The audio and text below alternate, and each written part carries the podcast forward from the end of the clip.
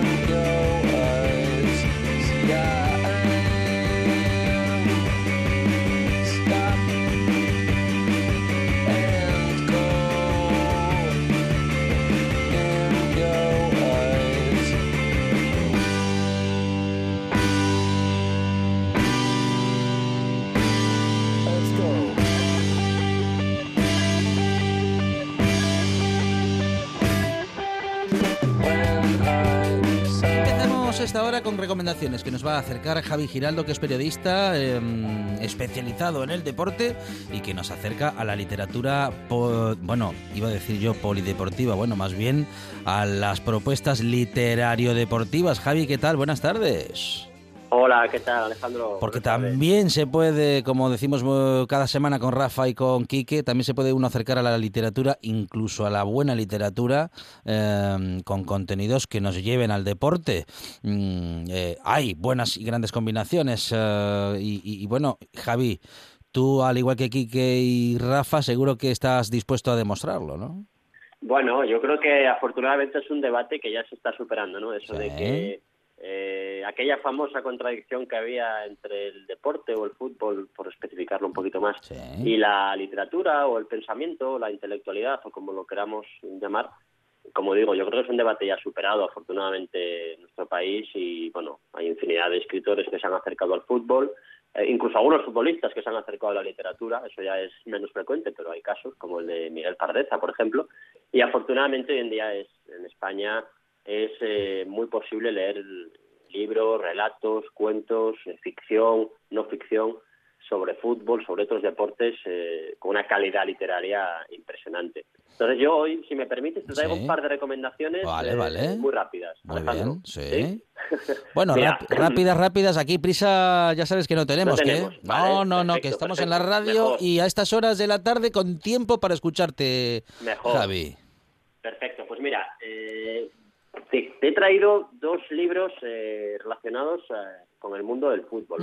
Más adelante, si quieres, ya hablaremos de otros deportes que también tienen mucha eh, mucho relato literario, ¿no? Además, poco a poco ya nos vamos acercando a los Juegos Olímpicos de Tokio y eso siempre genera pues interés y en conocer algunas historias de los mejores deportistas de la historia, ¿no? Como digo, hoy hoy me voy a quedar con dos libros sobre fútbol. el primero se llama Maradona en Humahuaca. Un título un poco extraño, seguramente nuestros oyentes habrán quedado un poco pensando, bueno, ¿qué dice este hombre? Eh, es un libro escrito por Vicente Chilet, un periodista de Valencia.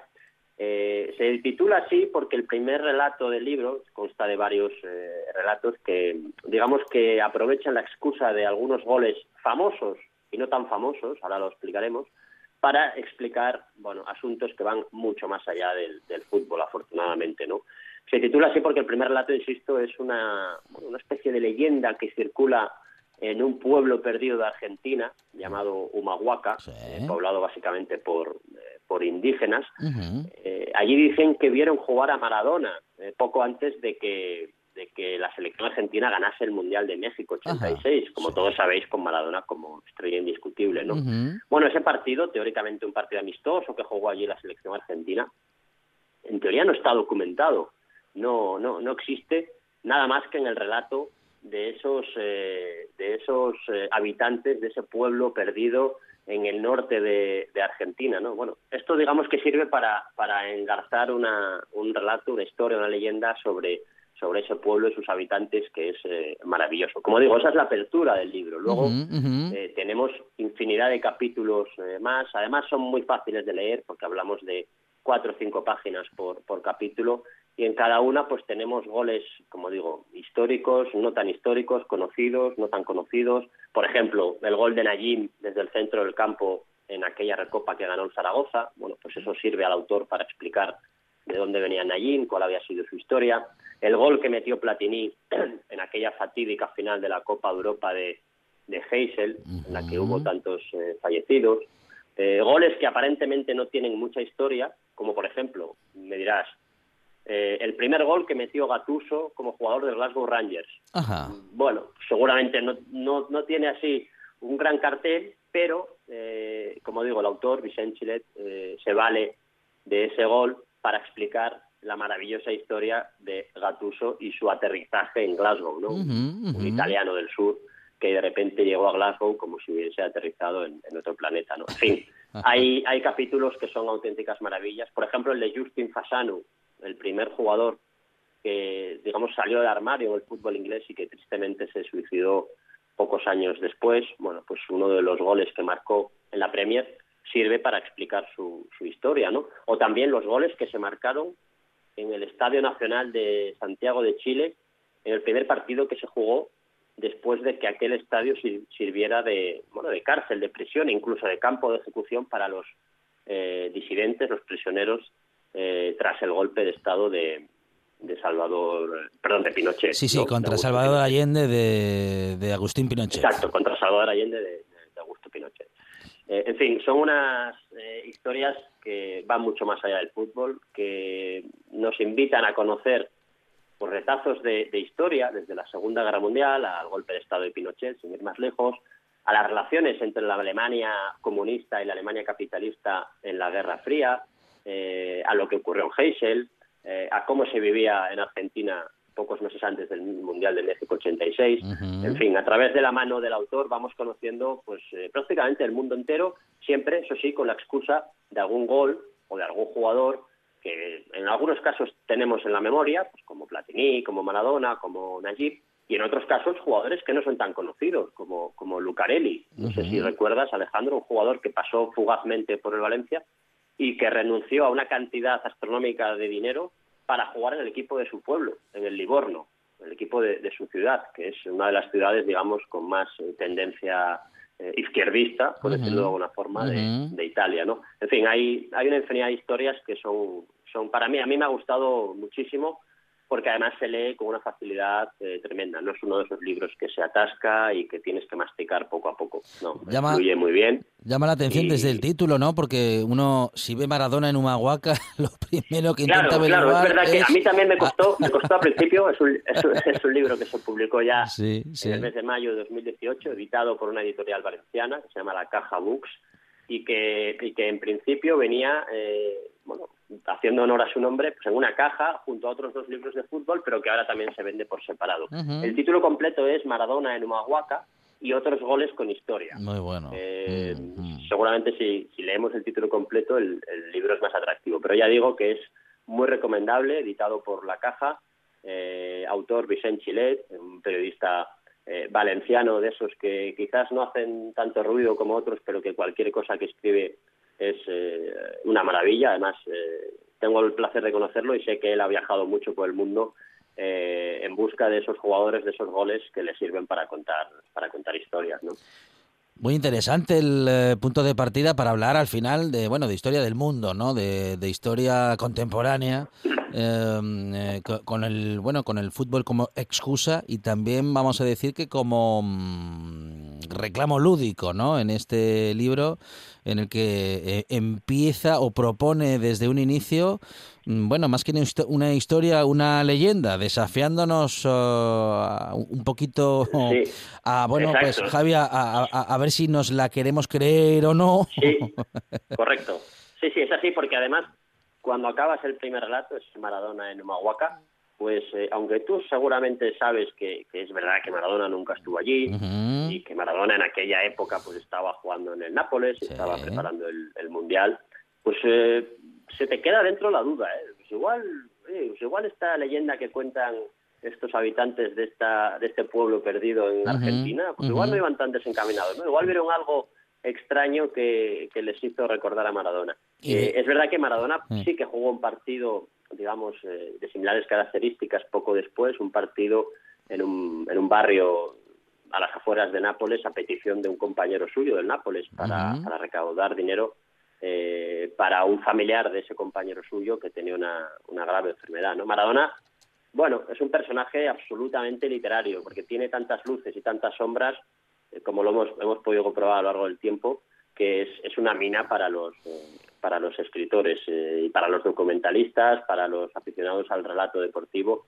porque bueno, lo fue todo como jugador, eh, tenía un carisma para mí incomparable y ahora pues bueno, digamos que, que, ofrece otra cara, por decirlo de alguna forma benevolente, ¿no? Pero, pero es un personaje que a mí me sigue pareciendo apasionante porque tenía un carisma, o lo tiene, yo creo que todavía lo tiene hoy en día, lo tiene, tiene un carisma incomparable y de ahí el, seguramente por eso el, titula, el título del libro pues se queda con esa figura de, Maradona en, en Humahuaca, que como digo, es un pueblo, ahora no recuerdo en qué provincia está, pero ya lo ya lo buscaré porque tengo curiosidad por ver dónde dónde nos sitúa la acción del, del libro el, el autor del, del mismo estamos viendo, sí, mira, en la provincia de Jujuy, en el norte de Argentina, ¿eh? Sí, sí, sí, Supongo que tocando ya con, quizás con, Chile, Paraguay, sí. En el norte con Bolivia. Con Bolivia. Y posiblemente con Paraguay, ¿eh? Pero bueno, no me hagas mucho caso. No, no, no, con Bolivia, con Bolivia, sí. Pero con Bolivia seguro, ¿eh? Exacto, sí, sí. Es, una, es un pueblo, pues bueno, formado básicamente por la comunidad indígena. Insisto, allí dicen que vieron a Maradona Mm. Y, bueno, quizás no vayan tan desencaminados. Yo creo que lo mejor es leerse el libro para, para sacar las, que cada uno saque sus propias conclusiones. Editado por La Caja Books, muy interesante. La primera propuesta de Javi Giraldo, eh, periodista que está especializado en deporte y hago esta acotación de no decir periodista deportivo porque es un binomio, vamos a decir que tan mal utilizado, porque hay mucha gente que está en los medios de comunicación sin ser ni una cosa ni la otra, Javi, que me gusta decir esto de que eres periodista especializado en deporte, que es lo suyo, ¿no? ¿Eh? Exacto, es, una etiqueta y bueno, digamos que me gano la vida con esto como pues me la, podría ganar. Eh, en, mi caso seguramente no con cualquier otra cosa porque todo lo demás se me da fatal, esto tampoco es que se me dé muy bien, pero bueno, es lo que nos gusta y, aquí estamos. Bueno, Javi, Maradona en Humahuaca, que ya hemos averiguado que, por cierto, es una ciudad en el norte de Argentina, allí donde Argentina empieza a terminarse y a iniciarse el resto de Latinoamérica, con Bolivia en la, eh, en la mm, ciudad de San Salvador de Jujuy, en la provincia de Jujuy. Vamos con la segunda propuesta. Esta es muy interesante, pero tenemos más. Pues mira, en la segunda propuesta te la voy a dividir en dos libros que acaban de ser publicados y que mm, me vas a perdonar, Alejandro, pero tengo que reconocer que todavía no los he leído al completo. He echado un vistazo, los he tenido entre las manos y la verdad es que tienen una pinta extraordinaria. Pero son tan, tan recientes, o sea, están tan recién salidos del horno que, eh, bueno, todavía no he podido leerlos en, profundidad. Así que yo creo que nuestros oyentes agradecerán eh, saber que acaban de ser publicados eh, dos libros que yo creo que tienen una pinta extraordinaria. El primero, mm, te voy a decir, te voy a leer una especie de introducción muy rápida, a ver si me puedes eh, adivinar, Alejandro, o, nuestros oyentes, a ver de quién estoy hablando. hablo de un jugador de los años 80 aproximadamente. Abro comillas y empiezo. Sí. Reconozco que no soy un santo, que me gusta la noche y que las ganas de juerga no me las quita ni mi madre. Eh, sé eh, que soy un responsable y un mal profesional. puede que esté desaprovechando la oportunidad de mi vida. Lo sé, no me gusta tomarme el fútbol como un trabajo. Solo juego para divertirme. Cierro comillas. ¿Prosineski? No, no, digamos que, más, más latino, es un jugador más latino, es un jugador... Eh, Romario. Mm, por ahí podrían ir los tiros, pero habría que ir un poquito más atrás en el tiempo y más al sur de la península ibérica. ¿eh? Y si te hablo de una camiseta amarilla, ah. de una ciudad eh, del sur de España, de un jugador... Mágico, eh, Mágico González. Mágico González. Mágico González, el incomparable Jorge González, que si le llamaban Mágico era por algo. bueno, pues acaba de ser publicado un libro la editorial Alta Marea, una de estas editoriales, bueno, no muy conocidas, pequeñitas, pero que hacen un trabajo muy estimable, porque no es fácil publicar en, en España. El libro se llama Mágico González, el genio que quería divertirse. es un repaso muy muy breve, no es también muy muy muy sencillo de leer porque no es una biografía al uso, sino que es un repaso sobre bueno la, la forma de vivir que tenía y que tiene a, día de hoy eh, Mágico González. Seguramente nuestros oyentes más jóvenes no recordarán quién era Mágico González. Yo creo que merece la pena una visita a YouTube para, para alegrarse la vista con, con las jugadas de este, de este futbolista. Y por cierto, hay muy, hay muy poquito, ¿no? En, audiovisual de, de mágico. Bueno, yo creo que eh. yo creo que en, aquella época ya sí, es verdad que no, quizás no todos los partidos se grababan, pero pero sí que hay detalles, yo creo. ¿eh? Yo he visto algunos detalles de, de mágico mm, a veces cuando nos entran ataques de nostalgia hmm. y, y sí que hay quizás no partidos enteros, pero sí detalles concretos de, de su fútbol que seguramente van a dejar boquiabiertos a, a muchos de a muchos de nuestros oyentes, ¿no? Eh, bueno, para el que no lo sepa, Mágico González era un jugador salvadoreño mm. que desembarcó, desembarcó un buen día en Cádiz y se convirtió de la noche a la mañana en el rey de la, en el rey de la ciudad, tanto dentro del campo, dentro del césped, como sobre todo fuera. No hay, no hay más que recordar la introducción que hemos leído, eh, digamos que representaba mejor que nadie el jugador eh, con alegría de vivir, con, en fin, con, con con una pasión desbordante por la vida hasta el punto de que él mismo reconocía que si se hubiese cuidado un poco más, pues su carrera hubiese hubiese sido pues, muchísimo más brillante y muchísimo más larga. Seguramente hoy en día, Alejandro, es impensable que un futbolista profesional lleve la vida que llevaba Mágico. Y precisamente por eso es interesante eh, viajar en el tiempo y leer este libro y acercarse a, descubrir cómo vivía Mágico en, en Cádiz, ¿no? Bueno, no hay más que recordar que en más de una ocasión pues le vieron fumando en los descansos de los partidos, alguna vez incluso se quedaba dormido porque había estado toda la noche de juerga, se había hecho muy amigo de Camarón de la Isla y digamos que aquellas noches eh, acababan al amanecer. Eh, en fin, eh, la figura de Mágico es otra de esas que, que atrae por sí solas Ahora creo que vive en El Salvador, en San Salvador, la capital de, su país.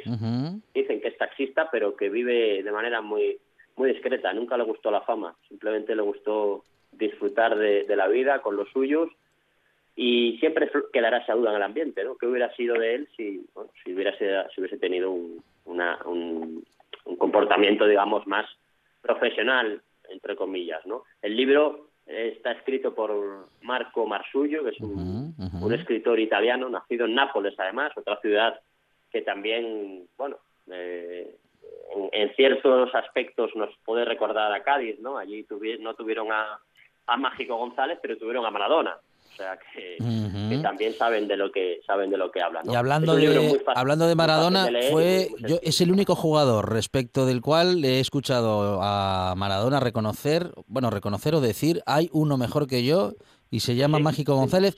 O dijo algo parecido a eso o dijo hay uno mejor que yo y juega en el Cádiz o algo parecido, ¿no? Sí, sí, sí, no recuerdo la frase exacta, pero sí que es verdad Alejandro que Maradona eh, se refirió expresamente a Mágico como bueno, como uno de esos futbolistas, de los pocos en aquel momento que le podía hacer sombra. Eh, es verdad que Maradona tampoco fue un prodigio a la hora de cuidarse, pero Mágico, yo creo que en Mágico le superaban eso, ¿eh? De, cuentan cuentan los, los las crónicas de la época que Mágico no perdonaba una noche ¿eh? y que la, la, noche de Cádiz la, la conoció eh, mejor que mejor que nadie, hasta el punto de que el Cádiz, ¿Sí? recuerdo, eh, digamos que para intentar meterlo en vereda lo cedió al Valladolid durante unos meses. Eh, imagínate el cambio que supuso para un jugador como él, de, sangre caliente, acostumbrado a salir todas las noches, prácticamente en manga corta. Lo sacaron de pues su zona de confort y lo metieron en Valladolid a ver si se, atrevía a salir por la noche en enero también. Por la noche, exacto, en enero. Bueno, pues no sé si salió mucho o no, pero aquella, aquella etapa duró solo unos meses y, y rápidamente volvió volvió a Cádiz. Un jugador que además jugó el Mundial de España selección y que sufrió la, la derrota más dura que ha sufrido una selección en la historia de los mundiales. Eh, un 10-1. Fue la derrota de El Salvador contra Hungría, si no me equivoco. 10-1 o algo. 10-1, exacto, sí, sí, sí. Pues en ese partido estaba Mágico González, curiosamente. Insisto, el libro es, eh, es un libro muy, muy apetecible eh, Mágico González, el genio que quería divertirse, eh, y el autor, Marco Marsullo, pues nos habla yo creo que nos habla más de la vida de Mágico, de, la vida extrafutbolística de, de, Mágico, de ahí el título, el, el subtítulo en este caso, el genio que quería divertirse, que de sus eh, que de sus cualidades futbolísticas, que por cierto eran muchas y eran absolutamente impresionantes. El jugador del que Maradona reconoció, el único del que reconoció que podía ser mejor que él y es eh, su vida y es esta la propuesta, una de las propuestas de Javi Giraldo, que también nos proponía Maradona en Humahuaca y otros goles con historia de Vicen Chilet, um, autor, escritor valenciano, con prólogo de Tony Padilla, también interesantísima historia que nos adentra en la historia reciente um, a partir de la excusa futbolística y de algunos goles con historia no del todo conocidos. Muy interesantes las propuestas de Javi Giraldo, periodista deportivo, periodista especializado en deporte Javi, gracias, un abrazo. Un abrazo, Alejandro, gracias a vosotros. En toda Asturias. En toda Asturias. RPA. RPA. Esta es tu radio. La buena tarde, con Alejandro Fonseca.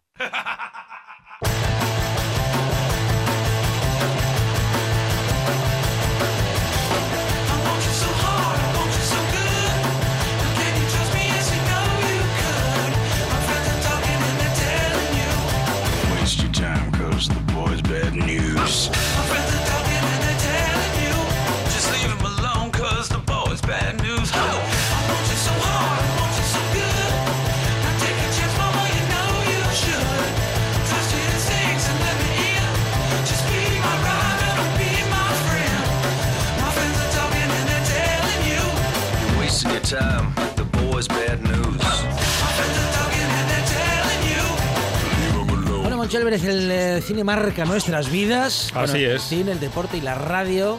Y bueno, y las buenas comidas también. Pero vamos a hablar de. Bueno, vamos a hablar de, No sé si vamos a hablar de pelis, de deporte, pero mire, ¿cuántas pelis habremos visto de fútbol americano? Uf, un montón. Un montón. Jerry Ah, Maguire, sí. El clan de los rompehuesos, Sí. Un domingo cualquiera, Sí. El último Boy Scout. Ah, mire, es verdad, hay unas era, un, cuantas. ¿eh? era un taco largo. Esa, No me acordaba esa película Que la de Jerry. ¿cómo era? empieza con un cagamento y termina con otro cagamento. Jerry Mac- Maguire. Jerry Maguire. Sí, la de, la de Tom Cruise. Esa. Y luego están Los Búfalos de Durham, que es mi preferida. Y la, un domingo cualquiera con eh, Al Pacino. Al Pacino. Claro. Cameron. Díaz.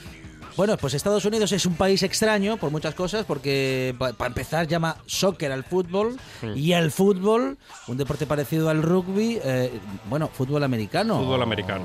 ¿No? Que es como ¿no? el rugby, pero con protecciones. Claro, en España y en el país Astur encontramos aficionados que no es que sean eh, gente rara, pero les gusta el fútbol americano.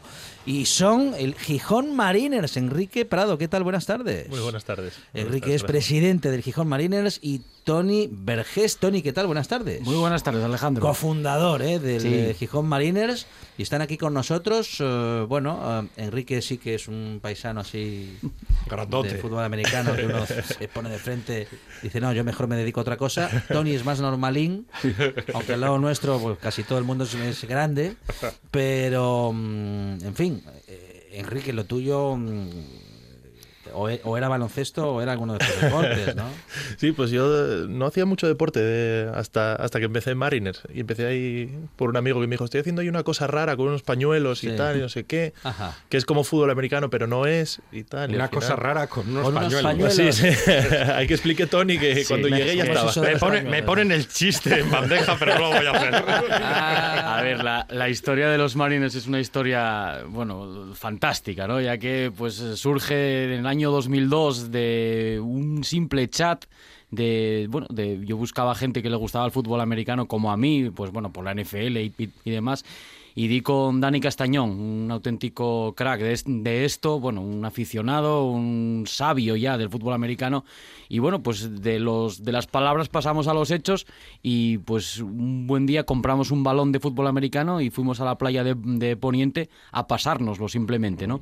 Y a partir de ahí, pues bueno, pues eh, aquello era vis- eh, vistoso, la gente lo veía y antes de pasar al fútbol americano de contacto hay un paso previo que es el flag football, que es una especie de, mm, de fútbol americano sin contacto que lo que decía Enrique de los pañuelos son eh, dos cintas que llevas colgadas a los lados en la cintura y en el momento que te arrebatan una significa que, que estás placado, ¿no? Entonces evitas el, el- el contacto y la anécdota en Marines es que esos primeros pañuelos fueron cintas de persiana que había robado Dani en su casa y que nos y que nos colgábamos de la cintura y aquello fue pues eh, diciendo comienzo. Sí, diciéndole a nuestros amigos que íbamos a jugar un partido de fútbol y llegamos allí y sacamos toda aquella parafernalia, nos miraban ojipláticos, lógicamente, y bueno, pues de aquellos 10 pues quedaron dos y a partir de ahí pues fue un, fue un crecimiento muy despacio, pero para dar lo que tenemos en la actualidad. Pero ¿cómo se hace una portería? ¿Cómo se hace en la playa una portería de fútbol? No, el, el fútbol americano sin contacto tiene unas reglas bastante Una- diferentes. ah, sí, ah, Entonces vale, no vale, hay portería, no hay sí. chute eh, eh, a palos, es simplemente,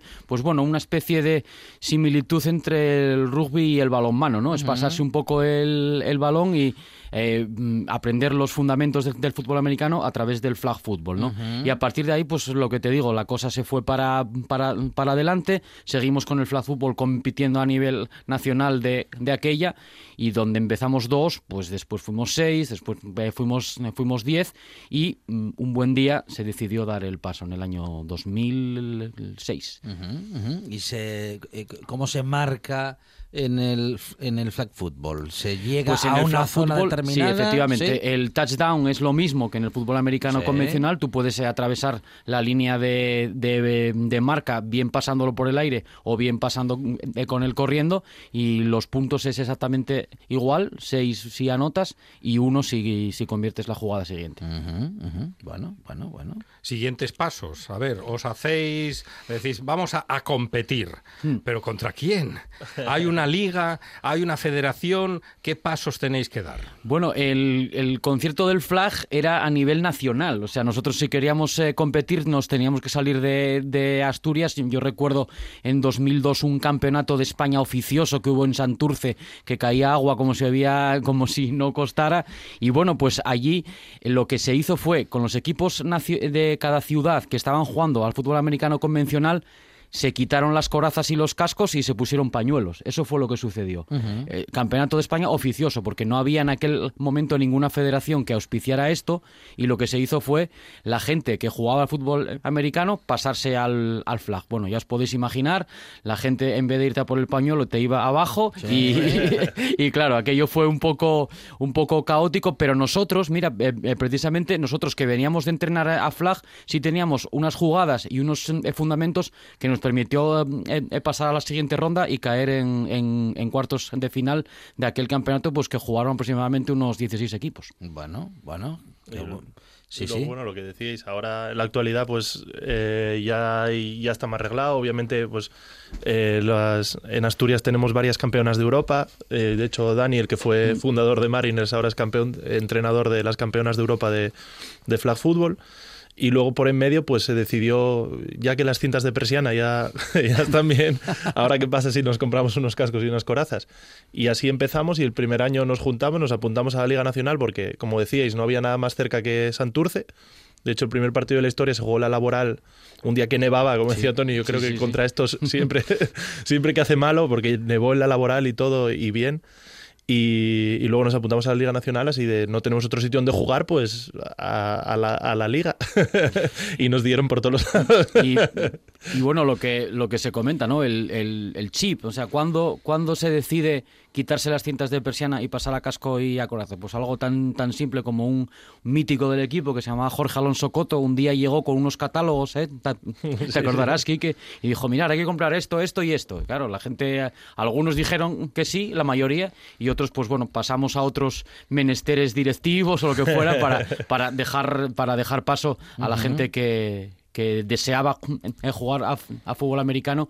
Y luego pues bueno muy poco a poco eh, Alejandro y porque fue muy poco a poco el hecho de bueno primero nos equipamos de, est- de esta manera y luego poco a poco vamos vamos eh, creciendo y pues luego hombre hay muchas cosas no Eh, desde el hecho de, con- de contratar a un entrenador profesional a un acuerdo que hubo con una universidad mexicana bueno una serie de, de cosas que marcan la historia del equipo ¿Por qué hay que utilizar una protección especial en el fútbol americano? Porque yo veo que en el rugby tampoco se hacen caricias. um, En el fútbol australiano en tampoco. fútbol- pero en el fútbol americano se va con unas protecciones, bueno, justamente para esos Yo- momentos de choque. um, Ahí, a ver, a voy a ver. intentar ser lo más políticamente correcto. sí. no, no, son, son normativas distintas, se parece, obviamente se parecen mucho, pero hay cosas que tú no puedes hacer en rugby que puedes hacer en fútbol americano, ya sea, el, por ejemplo, el bloquear. El fútbol americano, que es igual lo que a veces no acaba de enganchar aquí en Europa, es que se para, eh, bueno, aquí en Europa, aquí en España, es que se para, no es como otros juegos que es todo continuado y demás, se para, se prepara la jugada, se vuelve a arrancar y dentro de eso hay bloqueos y entonces que es cuando lo empiezas a conocer es la parte bonita, que tú ya sabes que 10 van a bloquear para que uno pueda anotar. Entonces, claro, necesitas el casco, la coraza, necesitas un poco de todo porque los golpes vienen por todos los lados. Mm, ¿Y vale, cuántos vale, juegan? vale, juegan vale. 11. Juegan 11, juegan Juegan 11. 11, El pero rugby sois, 15 y... ¿qué? 45 sois en el si, si la cosa va bien, si el año de captación va bien. Sí, hombre, un, un roster que estuviera bien para, por ejemplo, nuestra liga, es- nuestro objetivo este año son 35. De momento vamos como en 30, estamos ahí con las últimas, a ver si ca- que acabamos de captar y, y demás. Mira, el, el- el número amplio, Monchi, viene un poco por una cosa lógica, ¿no? Juegan 11 que atacan y 11 que, def- eh, que defienden. Bueno, pues la idea es que cada uno de esos jugadores tenga un jugador reserva, más una posición eh, especial que es la persona que chuta a palos, ¿no? Entonces, 11 por 2, 22 por 2.44 más 1.45, 46, que es un, un- un roster de NFL, ¿no?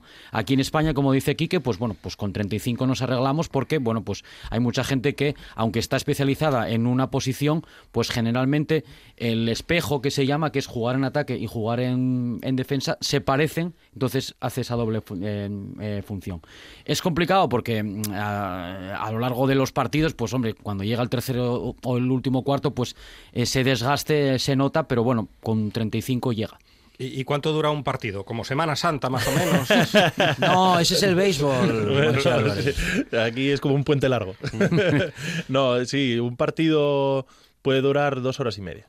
Bueno, está bien, dos horas y media. Hay partidos de tenis No, que duran puede, más. puede, puede durar. Puede o sea, que durar. puede durar No, más o menos. No, me- no sé, Tony es el speaker y yo creo Sí. que tampoco se llega a morir de frío. Así No, que- y, y aparte, bueno, pues eh, en, tanto en Mariners como yo creo que en, en todos los partidos de Liga Nacional que, que, se- que hemos podido ver por, por España, procuramos que esa espera no se haga pesada, ¿no? O sea, bueno, eh, independientemente de la música que le, le metamos, de los, de los comentarios, pues eh, de un tiempo a esta parte le damos valor añadido a los partidos, ¿no? Que es que, que todo el mundo que vaya a las mestas, jugamos en el, el- el- complejo deportivo de las mestas, vaya a ver un espectáculo, un espectáculo que fue el culmen hace dos años con la final nacional, la final de que, que jugaron el, el equipo de Badalona contra el de Murcia.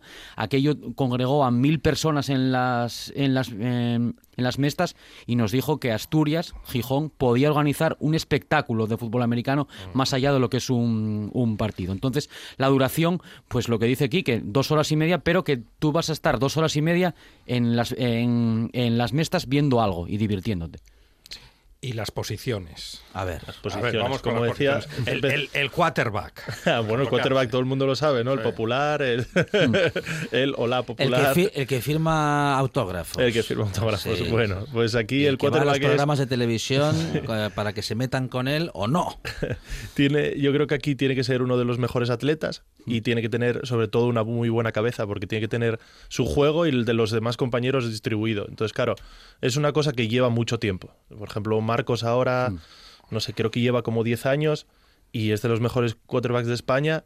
Pero sobre todo eso, se prepara mucho y tiene en la cabeza, ya sabe lo que haces tú, lo que hace el de al lado, si la liaste tú, si la lió el Tiene que ser muy ágil Sí, mentalmente hablando. Sí, luego hay gente pues un poco más fuerte, un poco más gruesa o fuerte, que son los que se encargan de que no le peguen a Marcos, que es el que es el cuatro. Bueno, voy a poner el ejemplo del, del senior masculino, que es donde juego. Y, y entonces esos son cinco jugadores que, es un- que no tocan el balón si te la liga va bien en todo el año. Solo para centrarlo hacia atrás y proteger. Y luego pues hay los hay más rápidos y un poco más fuertes, que son los corredores o los receptores. Y como decía, pues luego en defensa hay las posiciones pues especulares o, o contrarias. Unos que van a estar intentando pegarles a esos fuertes o gorditos, que son fuertes y gorditos, intentar pegarle a Marcos. Otros más ágiles que van a cubrir a los receptores y otros un poco más fuertes o ágiles también para las carreras directas y esas cosas que esa gente se lleva. fuertes y gorditos. ¿Se puede, ser, se puede ser pequeñito y siendo rápido Sí, ser sí, un, sí, bueno, un jugador aceptable? Un buen corredor. sí. Sí. Sí, un buen corredor, un buen, un buen cornerback. Ahí, pues, en Mariners ahora mismo yo creo que hay jugadores, pues, de metro sesenta y algo, sí, o 70, pero que ágiles de pies, ágiles con... si están donde tienen que estar, al final es lo importante. Es lo que hablábamos de que no todos los físicos, pero... O sea, ahí cabe, obviamente no vas a poner a uno súper grandón a cubrir a alguien súper rápido. Entonces, rápidos contra rápidos, fuertes contra fuertes, más o menos lo... Bueno, bueno. Mira, hay una anécdota ahora que dices de, de jugadores eh, pequeños. Uno de nuestros mejores eh, jugadores, que es Miguel Quince, que llegó a estar en la selección eh, nacional junior, tuvo un problema que es que cuando empezó a, a jugar tuvo una lesión en la mano. Entonces a ese chico, en vez de jugar con el balón en las manos, lo que se le puso fue unos conos para que fuera eh, yendo de, eh, de un cono a otro. Pues ahora tú le ves jugar y lo que hace es llevar el, el balón y fintar de un lado a otro. Entonces él se ha especializado en eso y con, con ese entrenamiento eh, diseñado por su entrenador, Honorio, al que desde aquí le mando un gran abrazo porque es un, un crack, consiguió tener un corredor que encima finte y, y que encima sea pequeño para que sea eh, escurridizo. Con lo cual todo el mundo tiene, tiene cabida. ¿Por qué vemos en algunas jugadas que un un equipo le- logra liberarse? Un jugador lanza el balón y el que lo recibe, una vez lo recibe, ya celebran. ¿Por qué no tienen que coger el balón y correr y llegar hasta la marca, como en el rugby? Por- O, eso fue, o esos son giros de guion de los No, norteamericanos. pro- probablemente o esté ya dentro de la zona de, de- de marca o por vicisitudes de la jugada necesite salirse del campo para parar el tiempo o algo así. Si es a lo que te refieres, Alejandro, no sé si es eso. Puede ser que eso, que ya esté en la zona de anotación, entonces Claro. que, que eso sí es diferente eh, con el rugby, pues eso, que puedes hacer un pase muy largo a una persona aislada Sí. de un lado a otro, claro, eh, el que tiene buen brazo pues te lo pone 40, 50 metros bien.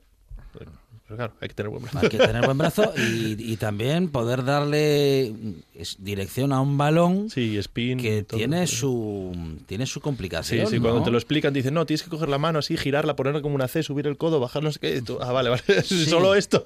O sea que hay que ser construccionista, ¿no? Para, para poder jugar que- al rugby y lanzar bien el Que hay algunos que no tocamos el balón en todo el día. Entonces, Y, hay- y hay que poner nombre anglosajón a los equipos, porque claro, si tú quieres llamar al equipo los pufistas de Gijón, no te deja la liga. o- Ah, sobre eso, No, sobre esa diversidad de opiniones en la Sí, Sí, Nacional, hay, hay bastante, hay, hay de todo, Monchi, en este caso. Yo, bueno, yo como, como cofundador junto con, con Dani buscamos un nombre, nombre gijonés, ¿no? Pues Y, y- y lo, y lo adaptamos un poco al, al mundillo anglosajón. Eh, hubo, hubo duda, esto igual no, eh, no lo sabe eh, Quique, si ser los Pipers o los Mariners, por lo de gaiteros o, o marineros. Al final eh, pesó más el, el tema de, de Mariners y, y bueno, ahí estamos ya durante todos estos años. Y los buenos que son los catalanes, los vascos, eh, los que lo ponen duro de verdad. A ver, equipos buenos de Por esta liga. Equipos buenos, el mejor ahora mismo, sin duda, está un par de pasos, es Badalona Drax. Mm. Está un par de pasos por encima de todos. Sí, va- y, eh, y sí luego que- hay, bueno, hay mucha cultura en Madrid, que está surgiendo mucho con muchos equipos junior, muy de base. Y luego, bueno, equipos duros, los vascos siempre fueron, Mm. siempre fueron duros. Tenemos una rivalidad histórica contra el equipo de Bilbao, como ya os decíamos, fue el primer partido que jugamos. Y, y entonces eh, empezamos a jugarnos un trofeo, el remo. Entonces Ah, ¿sí? pintamos un remo, la Sí. mitad de sus colores, la mitad del nuestro. Entre lo Bilbao y. Gijón. Sí, Eso, sí, el sí. chauvinismo al poder. Sí. Eh, lo que decía aquí, que de los Badalona Drags, pues evidentemente es el- la enseña del, del fútbol americano aquí en España, compite a nivel europeo, y hay que decir que es un poco, eh, recordaréis a los Barcelona Dragons, Monchi, Sí, ¿no? Pues es un sí, poco... de los 90. es un poco el heredero eh, no directo, porque mm, llegaron a, convivir juntos tanto Badalona como, como Barcelona Dragons, pero sí es cierto que junto a un equipo que hay en Barcelona que es Uroloki, sí que es cierto que heredaron un poco eh, equipaciones, eh, material, y entonces mm, a raíz de aquello fueron creciendo tanto que con, con la contratación de jugadores eh, extranjeros, con lo mejor que había en la zona, pues eh, crearon un núcleo de equipo que fue creciendo con los años y es el actual dominador del fútbol americano aquí en España.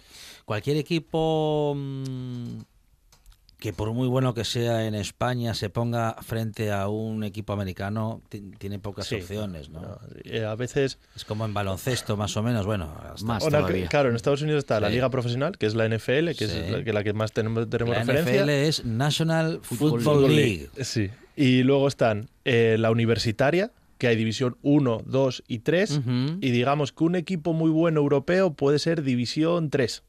O sea, que es como casi como una cuarta división.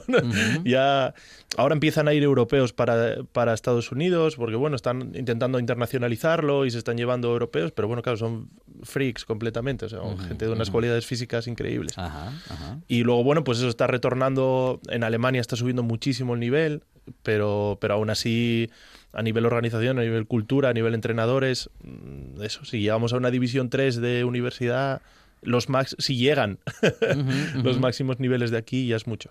Ah, casi diríamos que, el fútbol, que al fútbol americano en Estados Unidos juega todo el mundo o casi todo el mundo quiere hacerlo. Sí, sup- me imagino que es un poco como el fútbol aquí. Eh, al final, pues eso, de pequeño, pues harás. eh, eh, lo que sí creo entendido, tengo entendido, ¿eh? no es 100%, pero en Estados Unidos puedes compaginar varias temporadas de varios deportes. Puedes hacer en la universidad o en el instituto, pues la de otoño es la de fútbol, luego haces la de básquet y luego haces la de béisbol. Corrígeme, Tony, pero sí, bueno. sí, sí, es así. Es así, Pero va algo así. Entonces acabas probando como los deportes principales sin especializarte demasiado. En ninguno. Aunque bueno, cuando destacas, pues supongo que ya te irán, te dejarán jugar al baloncesto, pero no te distraigas de, es. del otro que igual te hace millonario. Bueno, millonarios sé que irían a hacer eh, todos los que se acercan a estos deportes, pero no Bueno, sé no qué, en Gijón. no sé qué no, pero en Estados Unidos, pero claro, qué porcentaje hay, eh, en fin, claro, cuántos jugadores de todos esos que, que juegan, eh, bueno, en fin, en ligas menores de, de Pues Sí, estudiantes pues- y tal, llegan a, a la liga Bueno, profesional, como, ¿no? como lo que hablábamos y como la estadística esa que hay por ahí, que dicen que para llegar a la NFL es casi más difícil llegar a la NFL que ser astronauta, por el número de gente que se presenta. Y bueno, pues eso, muchos sueños rotos por el camino. Hay películas que hablabais antes, Mm. hay algunas películas que hablan de institutos y demás, que pues eso, de los típicos juguetes rotos, Ujú. de gente que preparan ya desde los 16 años porque vas a ser, vas a ser, vas a ser, y obviamente como tú hay muchos más que van a ujú. ser. Y Sí, sí, luego, sí. claro, llegar a los 24 años, conseguir llegar a la universidad y llegar a, a profesional, no todo el mundo llega. Luego también el, el fútbol americano en Estados Unidos, eh, no sé si a través de NFL o de cualquier sitio, no consigue colocar el excedente, Alejandro. El, excedente de jugadores de fútbol americano que hay en Estados Unidos, que es inmenso, no consigue, en el momento que termina la NFL, que es una tem- temporada que va de septiembre a, a febrero, termina con la Super Bowl, a partir de, de- de febrero hay un excedente de jugadores enorme que no tiene colocación. Se han intentado ligas de desarrollo, ligas, bueno, como decía aquí, que ligas freaks con una anécdota que hubo, una XFL que decían que llevaban saquitos de, de pintura roja para que, sin- para que semejara que salía sangre de cada Ah, placaje. Bueno, aquello, sí. aquello duró cero coma. Pero que entrenaba Bilardo a ese equipo. aquello duró cero coma. Ah. Pero no consiguen, mm, al, al margen de la NFL, una liga de desarrollo para mm, paliar todo el excedente que hay. Que es mucho, ¿eh? Muchísimo.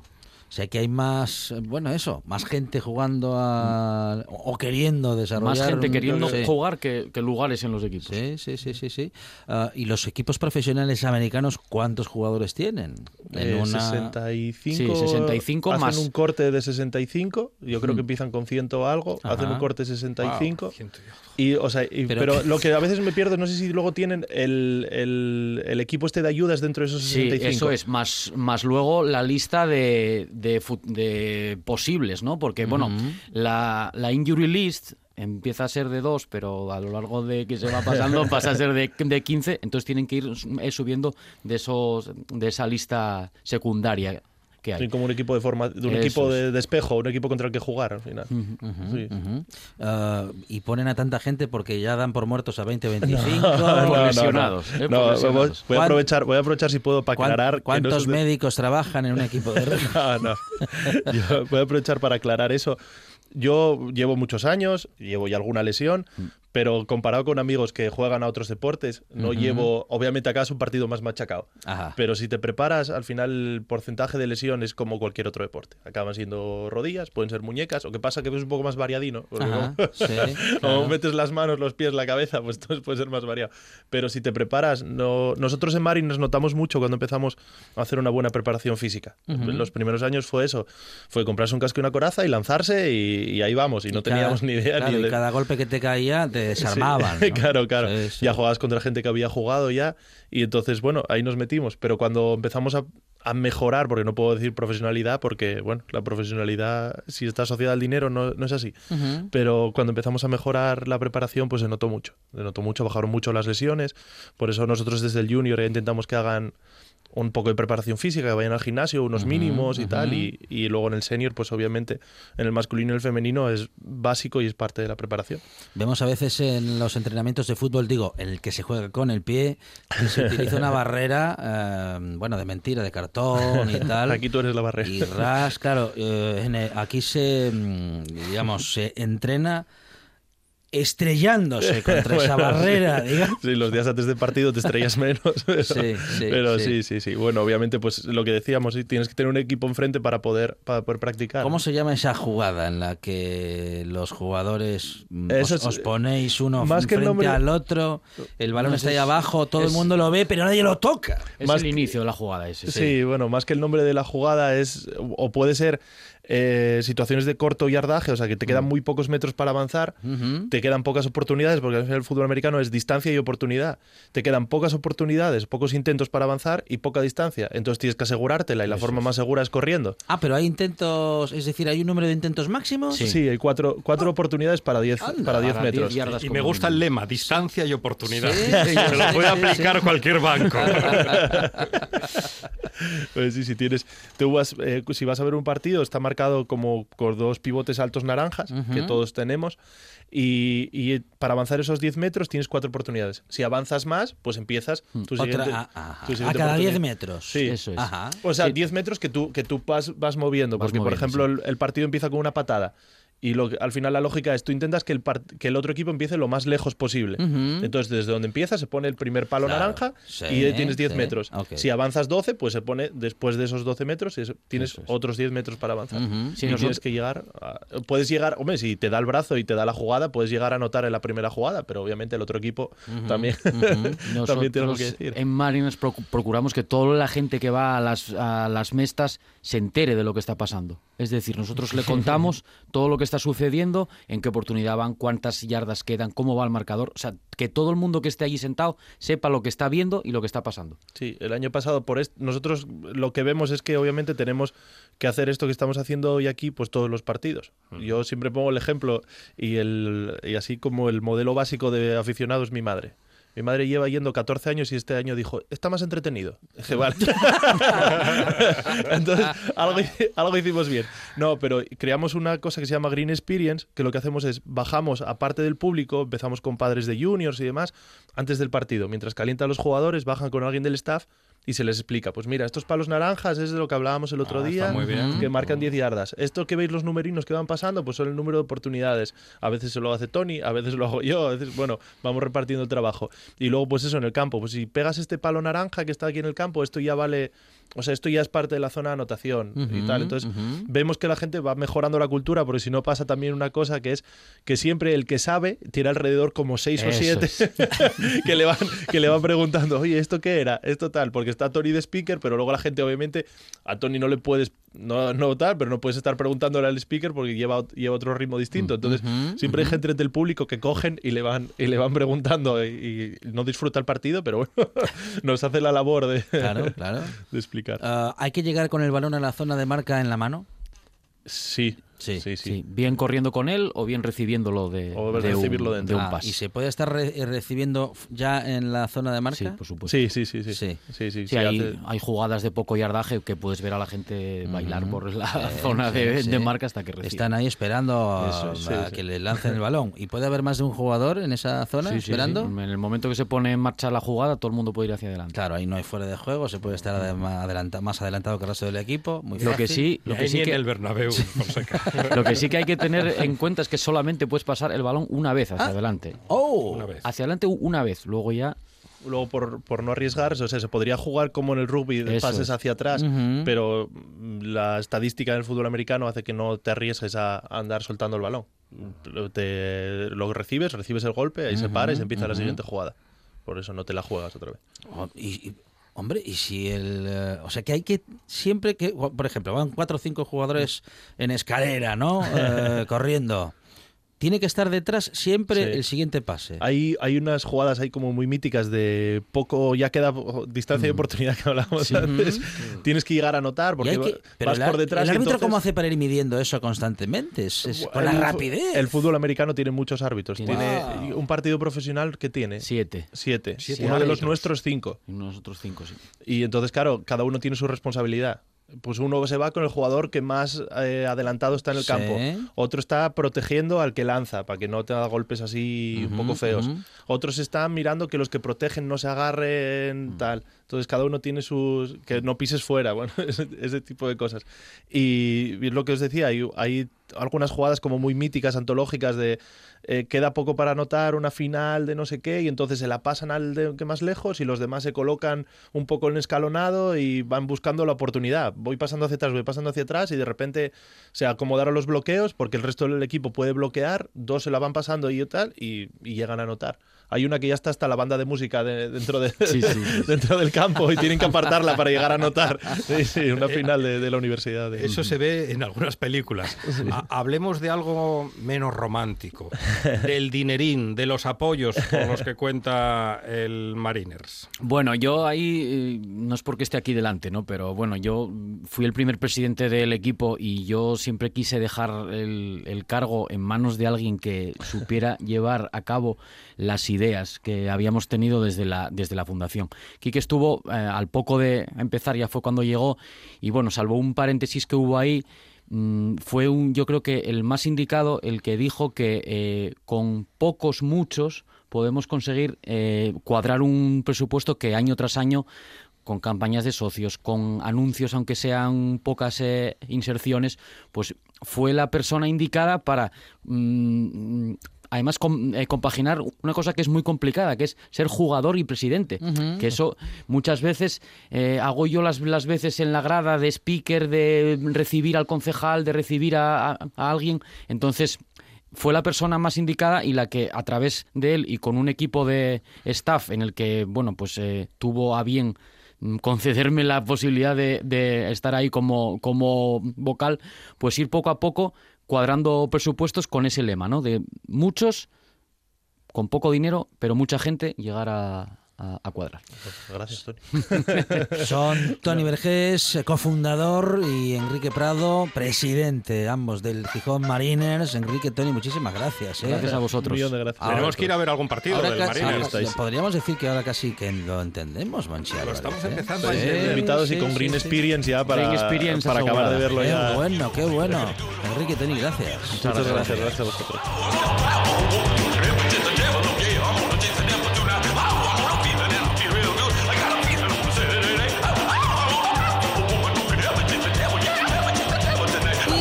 Nos despedimos. Hasta el próximo partido, bueno, hasta el próximo programa, que será mañana, claro que sí, no sabemos cuántos jugadores saldremos al campo, pero seguro que lo vamos a dar todo para que la radio pública vuelva a ganar, claro, mañana a partir de las 4 de la tarde, Monchi Álvarez, más buena tarde. Y más radio.